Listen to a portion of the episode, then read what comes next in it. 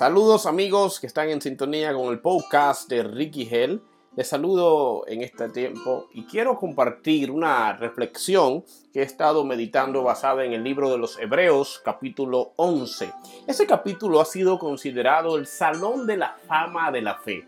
Nos muestra grandes logros que hombres y mujeres obtuvieron en la Biblia gracias a la fe. Por ejemplo, el verso 33 dice, por fe conquistaron reinos hicieron justicias, alcanzaron promesas, taparon bocas de leones, apagaron fuegos impetuosos, evitaron filo de espada, sacaron fuerzas de debilidad, se hicieron fuertes en batallas, pusieron a fuga ejércitos extranjeros. ¡Wow! Esto parece digno de una película de acción, tipo Misión Imposible, tipo Avenger, cosas que hombres y mujeres lograron por la fe.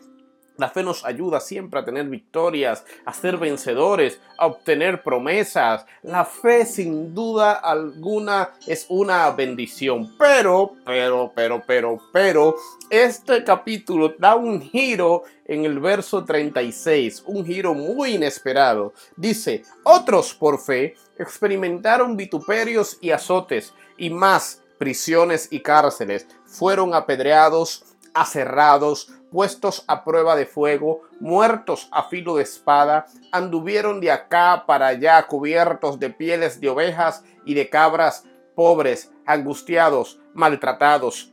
Y todos estos, aunque alcanzaron buen testimonio mediante la fe, no recibieron lo prometido. Oye, como que iba también el capítulo y dio un giro como que uno dice, ¿qué pasó aquí? La Biblia es muy real. La Biblia no, no edita. La Biblia nos muestra las cosas tal y como son, tal y como fueron. Y es un retrato de nuestra vida. Nuestra vida por fe vamos a obtener cosas. Seremos vencedores y tendremos regalos o promesas de Dios en nuestras manos.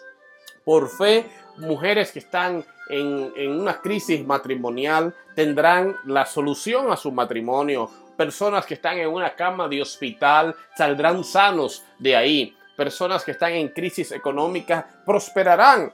Pero por fe también hay personas que en una cama de hospital no se levantarán, que otros en una crisis no prosperarán, que otros en el matrimonio no serán restaurados. Y usted, usted me diría, ¿y entonces cuál es la ventaja de la fe? ¿Por qué decir eso tan deprimente? Miren, la fe tiene una gran ventaja y es que la fe en Cristo, la fe puesta en Cristo, pudiera hacer que el que está en crisis prospere, pero también puede hacer que algunos que están en crisis y no prosperen consigan en medio de la crisis la fortaleza y el consuelo y la, ayuda del Espíritu Santo. La fe puede hacer que alguien en la cama de hospital hoy se levante y no vuelva atrás, pero también pudiera ser que esa persona no se levante, pero que en medio del hospital encuentre consuelo, encuentre sostén, encuentre la ayuda que necesita y que no se sienta solo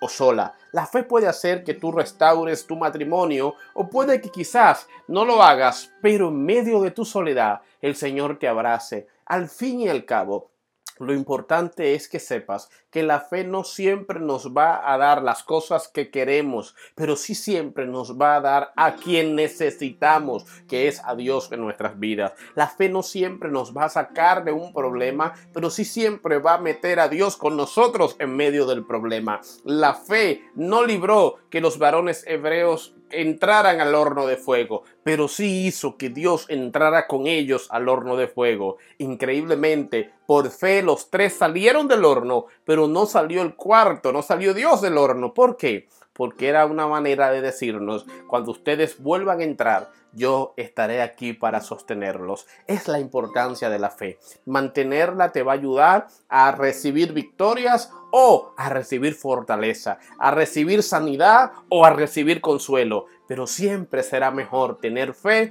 que no tenerla. Al fin y al cabo, la fe no siempre nos va a dar las bendiciones de Dios, pero sí siempre nos dará al Dios que bendice. Y créanme que es mucho mejor tener al Dios que bendice que solamente tener las bendiciones de Dios. Sin fe es imposible agradar al Señor.